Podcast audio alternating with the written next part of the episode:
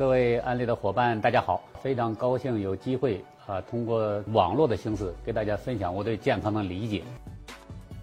石法武博士毕业于军事医学科学院，曾任职于解放军总医院，从事造血干细胞研究、癌细胞周期阻断研究，现为中国老年大健康智库专家，中国老年保健医学研究会自然疗法分会副会长兼秘书长。本节课重点。有些病全世界都治不好，为什么通过改善生活方式、强化营养素，健康状况会得到改善，甚至完全康复？什么？很多慢性病药都治不好，营养素会管用？如果营养素管用的话，还要医院干什么？营养素在体内到底是怎么起作用的？欢迎收看石法武博士健康讲座之剖析疾病本质，正解药物与营养。这个话题呢，呃，应该困扰了很多我们小伙伴，因为我们在实际工作中啊，经常遇到这样一种情况，就是我们服务那些顾客啊，啊，可能是各种各样的慢性病的一个患者偏多，这些患者呢，绝大部分都在医院呢做了很长时间的治疗，但是呢，也没有被治愈，比如说糖尿病啊、高血压、像牛皮癣、类风湿这些患者哈，基本上都是治疗很多年啊，十几年、几十年都有的。但是我们做了这个健康方面的建议之后呢，啊，包括营养方面的建议之后呢，啊，这个患者的健康状况得到了改善，啊，甚至有些患者呢，呃，达到完全康复啊这样的一个程度。所以呢，这种事实呢就非常困惑这个患者啊，包括医生，都觉得这些病全世界都治不好啊，那为什么这个生活方式改善以后啊，包括营养素的强化以后，健康状况为什么会得到改善？啊，甚至完全康复。那么营养素在体内到底怎么起作用的？甚至有些人困惑，药都治不好，营养素会管用？啊，如果营养素管用的话，还要医院干嘛呢？那么这节课呢，就想跟大家分享一下，疾病的本质到底是什么？啊，一个人生了病之后，他到医院看病，医生到底怎么给患者看病的？啊，药物为什么不能治愈慢性病？啊，问题出在什么地方？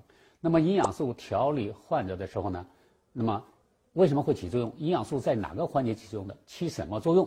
那这些问题呢，就通过这节课呢，我希望给大家呢梳理出来一个比较清晰的一个逻辑的关系。首先呢，我们来了解一下自然界的一个最基本的原理啊，这是我们这节课的一个基础的呃这个部分。那么自然界的一个很重要的一个原理是什么呢？就是结构与功能相统一的原理。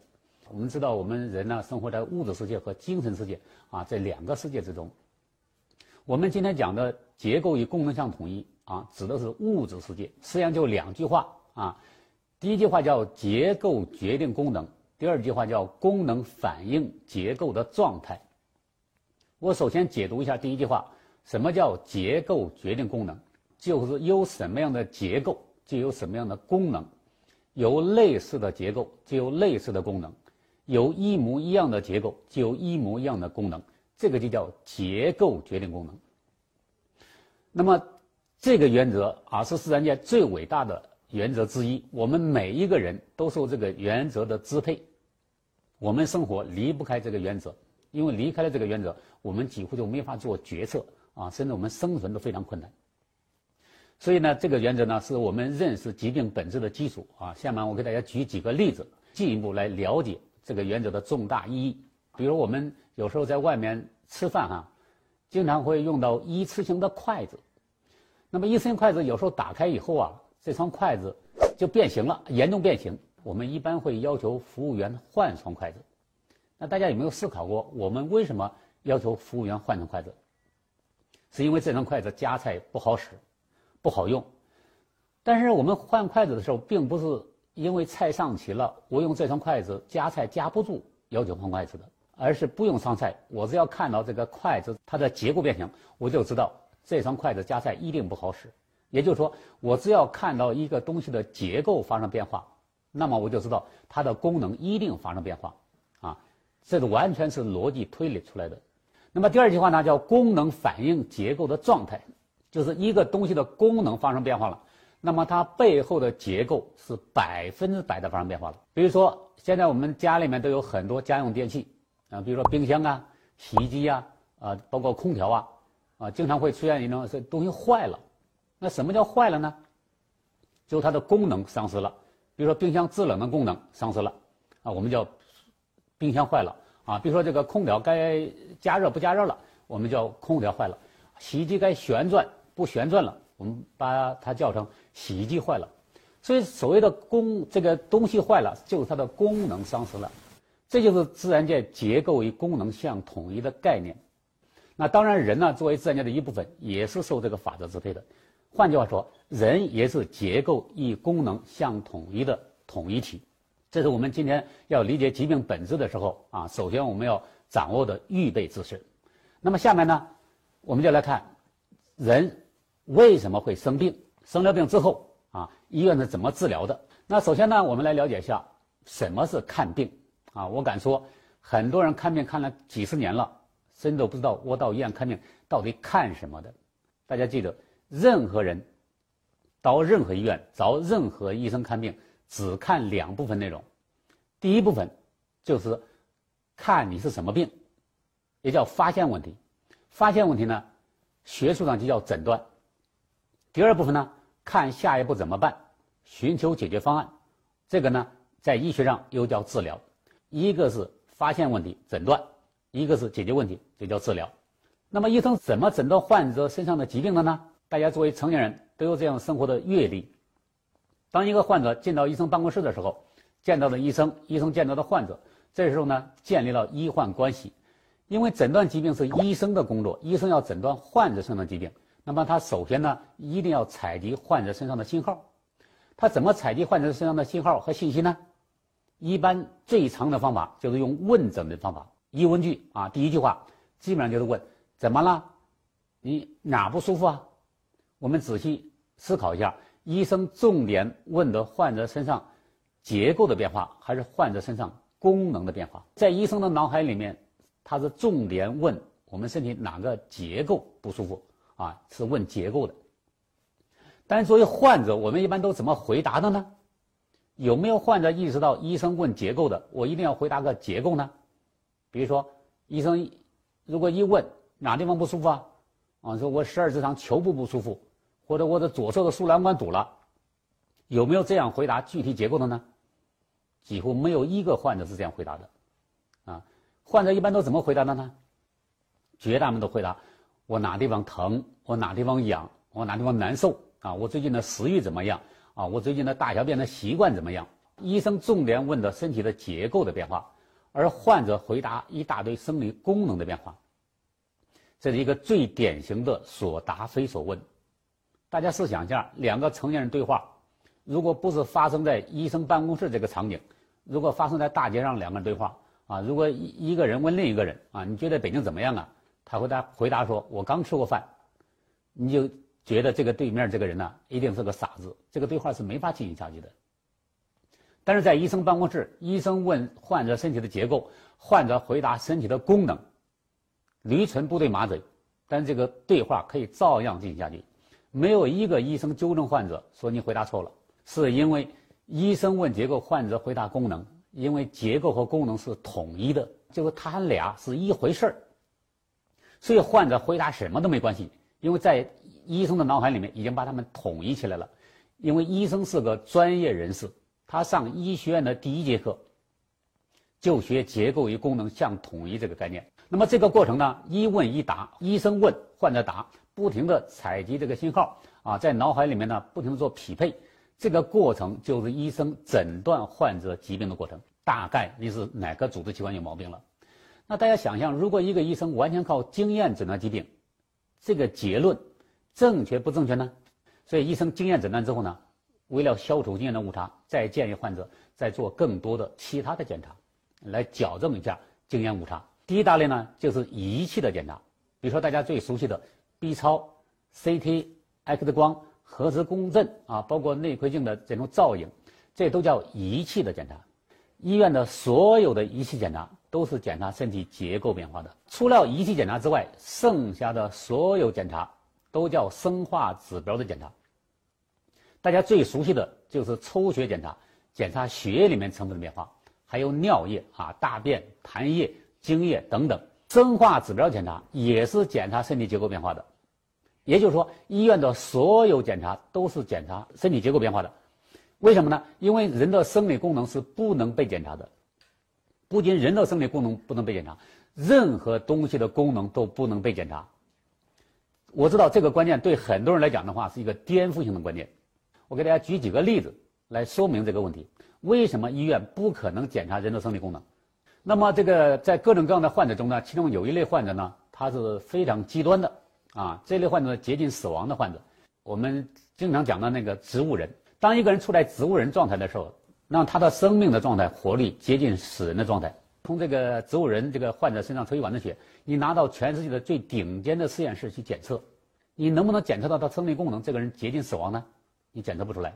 搞不好你所有的检测指标出来之后，他可能比一个健康人那个指标还要健康，但是这个人呢已经接近死亡了。所以各位记住，人的生理功能只有表现是查不出来的，任何东西的功能都不能检测出来。那我们怎么了解一个东西的功能呢？一个组织器官的功能呢？所以我们就想了一个办法，用一个迂回的办法，来反映这个生理功能。我举一个大家最熟悉的例子哈，叫肝功能检查。大家知道，肝脏有两大生理功能，一个是代谢，一个是解毒。所谓的代谢，就是我们从外界摄入的各种各样的食物啊，它要变成我们自身的营养物质，要经过肝脏这个组织器官代谢。那么肝脏的第二大功能是什么功能呢？是解毒功能。因为我们跟外界不停的进行物质交换，啊，在物质交换的时候呢，是以食物做载体，啊，里面可能有大量的农药、化肥啊，这些东西呢会伤害我们的身体，啊，所以我们的肝脏呢，啊，除了这个代谢之后呢，还要进行解毒，啊，把我们身体保护起来。所以一个人到医院做肝功能检查的时候，那理论上讲，他到医院检查什么呢？就检查他的肝脏的代谢功能怎么样。检查一下肝脏的解毒功能怎么样？那怎么检查呢？就让你吃点东西，看能不能变成你自己身体的一部分，就知道你的代谢功能怎么样了。让你吃点有毒有害东西，那看你能不能活下来，能不能中毒啊？就知道你肝脏的解毒功能怎么样了。这才是真正的肝功能检查。但是实际上，我们到医院做肝功能检查的时候，没有任何人是这样检查的。都怎么检查的呢？都是抽血检查。检查什么呢？他检查的不是肝功能，而是检查的血液中的转氨酶这个指标。以转氨酶来代替肝功能检查的时候，他理论上讲应该把肝细胞拿出来，看一看里面有多少转氨酶。但是实际上医院不是这样检查的，都是抽的患者的外周血，比如说从胳膊上啊抽一管子血出来，看里面转氨酶有多少。当一个人从外周血来检测转氨酶的时候，这个转氨酶的正常值应该多少呢？应该是零。大家试想一下，转氨酶都在肝细胞内部，你在这抽外周血，这两个地方八竿子打不着，这里面怎么可能有转氨酶呢？对吧？所以它的正常值就应该是零。但是实际上，当我们到医院检查身体的时候，假设你以转氨酶来代替肝功能检查的时候，没有一家医院给的转氨酶的正常值是零的。都给一个大概零到四十左右的范围，是因为我们肝脏组织非常大，它是由 N 多个肝细胞组成的，所以即使这个人没有任何肝病，每时每刻总是有个别的肝细胞自然衰老死亡。当肝细胞自然衰老死亡的时候，肝细胞就会破裂，肝细胞破裂，那么里面的转氨酶呢就会泄露出来，泄露出来的转氨酶就有一部分会进入到血液循环，因为血液。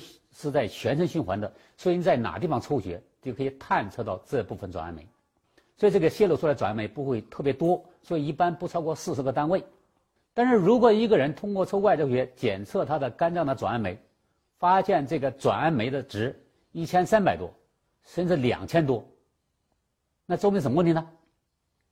就说明这个转氨酶就不是正常细胞衰老死亡泄露出来的。一定有大量的肝细胞受损，才会泄露出来那么多转氨酶。所以，通过转氨酶这个指标，就反映了什么变化呢？反映了肝细胞结构的变化。而肝细胞结构变化是一个非常微观结构的变化。目前的医学的技术，包括 CT 啊、B 超啊、核磁共振，是探测不到的。我们只能用更敏感的这些生化指标来反映它。所以，转氨酶的指标的升高，反映了肝细胞结构变化。所以，它仍然是。检查身体结构变化的，这是检查微观结构变化。我们把它描述成肝功能的变化，是经过逻辑推理推出来的。仪器检查检查身体结构，大家容易理解；生化指标检查也是检查结构的，这个大家不太容易理解啊。我以肝功能为例来讲了，所以大家一定要搞清楚哈，我们身体的所有的这个检查，不管检查报告单上叫的什么名字，都是检查身体结构变化的。这个我已经讲清楚了。那么，当医生给患者开了一大堆检查单子之后，啊，那么患者拿到检查单子离开医生办公室的时候呢，医生一般在后面会再交代一句：检查结果都出来之后，你再回来找我啊，我星期几还在这值班。那么，为什么这个患者要拿着一大堆检查报告要回来再找医生呢？因为医生第一步工作就是给患者诊断疾病，还没有结束，啊。那么我们现在已经知道了，医生要给患者诊断疾病，他要等着一大堆检查报告出来以后，才会给患者诊断疾病。而这一大堆检查报告，不管叫什么名字，不管是仪器检查还是生化指标检查，都是检查身体结构变化的。那我们就知道了，医生对疾病的诊断一定是依赖身体结构的变化。那么什么叫疾病的诊断呢？就是对检查出来的身体结构变化。进行一番科学的描述，就叫疾病的诊断，啊，我就给大家举了几个常见的例子，我们来看，医院是不是这样诊断疾病的？这个表格呢分两栏，那左边那一栏呢就是疾病的科学名称，那么右面这一栏呢是描述的这个结构发生了什么变化。比如说这个胃溃疡是一个疾病的名称，表述胃这个结构，胃室结构发生了溃疡这个变化。比如说甲状腺结节。那么甲状腺是结构、结节是结构变化，比如说肾结石，那么肾是结构、结石是结构变化，所有的疾病都是这样描述的，啊，所有的疾病的诊断都是对检查出来的身体结构变化进行一番科学的描述。那明白这个概念之后，我们来看疾病的本质到底是什么呢？很简单，就是身体结构的变化。病是症的基础，症是病的表现。一个人有了高血压。背后一定有个病，啊，如果血糖高的话，一定有个病，啊，因为它都是症状，症状背后百分之百都有病。下面呢，我们来讲一下这个疾病，它的来龙去脉怎么回事那么这个身体的结构为什么会发生变化呢？它不可能无缘无故发生变化，所以身体的结构变化一定有病因的。这个因果关系也是自然界的一个伟大的法则之一。疾病的本质是身体结构的变化，但是身体结构不会缘不会无缘无故发生变化。它一定有原因，这个原因就叫病因。那病因呢和这个身体长期相互作用，就会导致我们身体结构的变化。由于结构决定功能，所以生理功能呢变化就会表现出来。那么生理功能的变化呢，我们也把它叫成临床症状啊。当然这种变化呢让人很不舒服。这时候呢，这个人呢就觉得自己有病了，但什么病呢不知道。这时候找医生去了，啊，是这样的一个逻辑关系。所以什么是疾病呢？疾病都是在病因作用下。导致的身体结构的变化，进而引起的生理功能的变化或丧失，就叫疾病。这疾病是这样的一个逻辑关系啊。那么大家可以看这张幻灯片，通过这张幻灯片，这个疾病的发生发展，大家都知道是从左向右进行的。但是我们作为一个患者到医院看病的时候，是从右向左进行的，而疾病的发生与发展是从左向右进行的。也就是说，生病的过程和我们到医院看看病的过程是完全相反的。那这个给我们什么启发呢？就一个人一定要把重点放在预防上。一个人不可能突然你的血管就堵了百分之九十以上，不可能肿瘤就全身转移了，这些事情不可能一夜之间发生的。所以大家通过这张图，一定要形成一个概念：疾病它是一个逐渐发展的过程，但是。变成我们的典型的临床症状，可能是一夜之间的事儿，所以给我们的启发就是一定要预防、预防再预防！这是疾病的诊断，我已经讲完了。那么下面呢，我们来看医院怎么治疗疾病的。大家知道，医院治疗疾病也分成两大类啊，一类呢叫药物治疗，一类叫手术治疗。手术呢，我们叫外科啊；那么药物治疗呢，我们叫内科治疗。我们今天重点讲的是慢性病。那慢性病呢，在医院绝大部分都是药物治疗的啊，像糖尿病、高血压、牛皮癣、类风湿，没有人用手术治疗的。所以主要是个药物治疗。我们重点讲一下药物治疗的原理是什么？当一个人到医院看病的时候，我讲这个看病就不是诊断部分了哈，诊断我们讲完了，我们讲治疗这个部分。那么治疗的目的是什么呢？治疗目的当然希望他的生理功能完全恢复到生病之前的状态，那当然就是回到健康状态嘛。我们在治疗这个环节上有几个重点呢？第一个消除病因，第二个修复结构。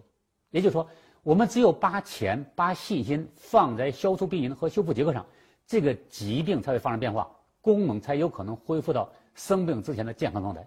为什么大家永远见不到被医院治愈的慢性病患者的？最根本、最根本的原因，是因为药物本身是没有治疗疾病的价值的。啊，我们来讲一下为什么。啊，我如果让大家硬记这个结论的话，大家在情感上很难接受。啊，因为很多人吃了一辈子药了，突然说这个药不能，呃，没有治疗价值，不能治愈疾病。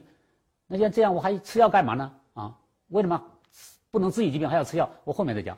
我们先来讲一下为什么它不能消除病因，也不能参与身体结构的建设。首先，第一个。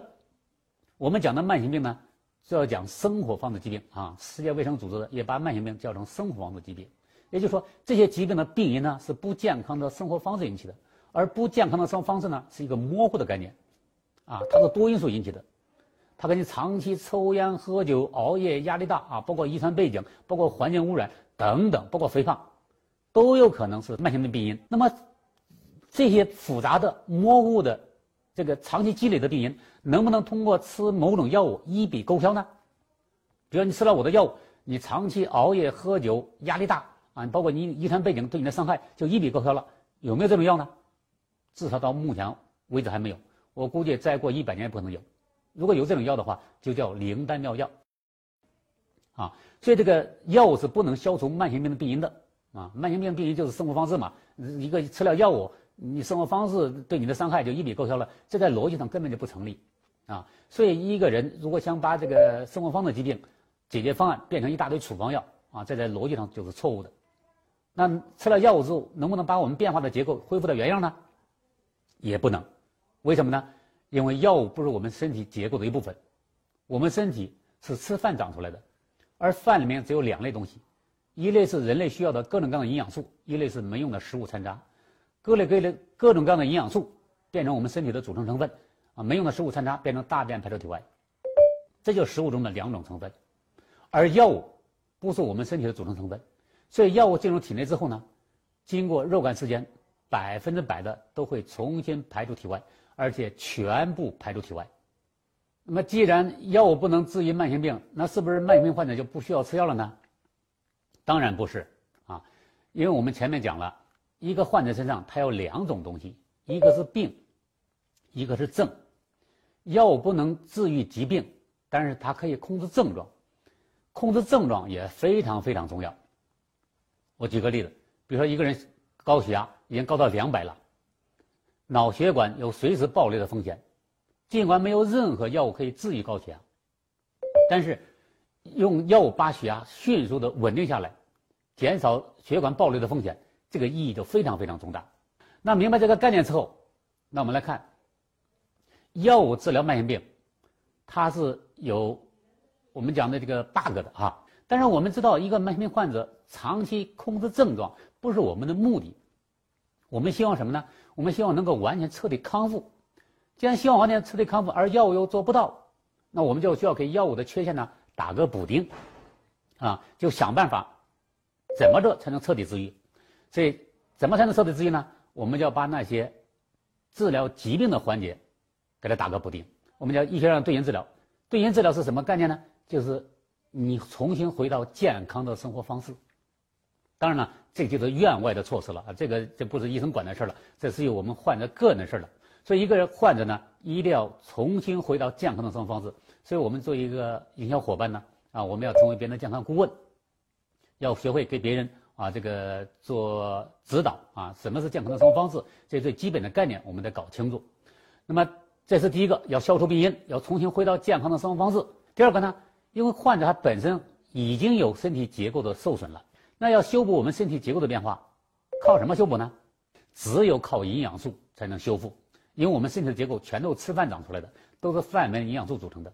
所以，对于一个患者来讲，任何一个慢性病患者来讲，不管你知道不知道他身体哪个组织器官结构发生了什么样的变化，你知道这个逻辑就可以了。一定要额外的补充营养素啊。那补充营养素呢，就可以参与身体的结构的建设。怎么建设的？你不用管，你把原材料输到身体里面以后，我们身体比我们要有智慧的多得多。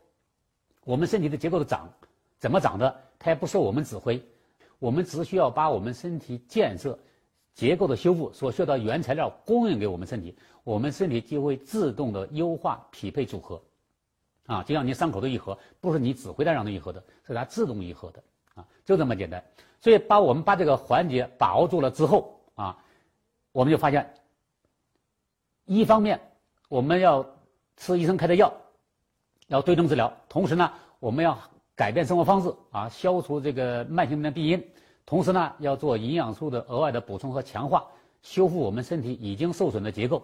那这样的话，实际上对一个患者来讲，就是标本兼治。啊，标本兼治就把疾病治疗的所有环节。全都把握住了，那么既然这样的话，这个人完全彻底康复啊，就不是什么难事了，也是完全符合逻辑的。这个我们在实践中呢，已经大量的成功案例已经证明了这个理论是完全正确的。啊，我希望这节课呢，啊，对大家理解营养素、药物与疾病之间的关系呢，呃，有所帮助。啊，谢谢大家。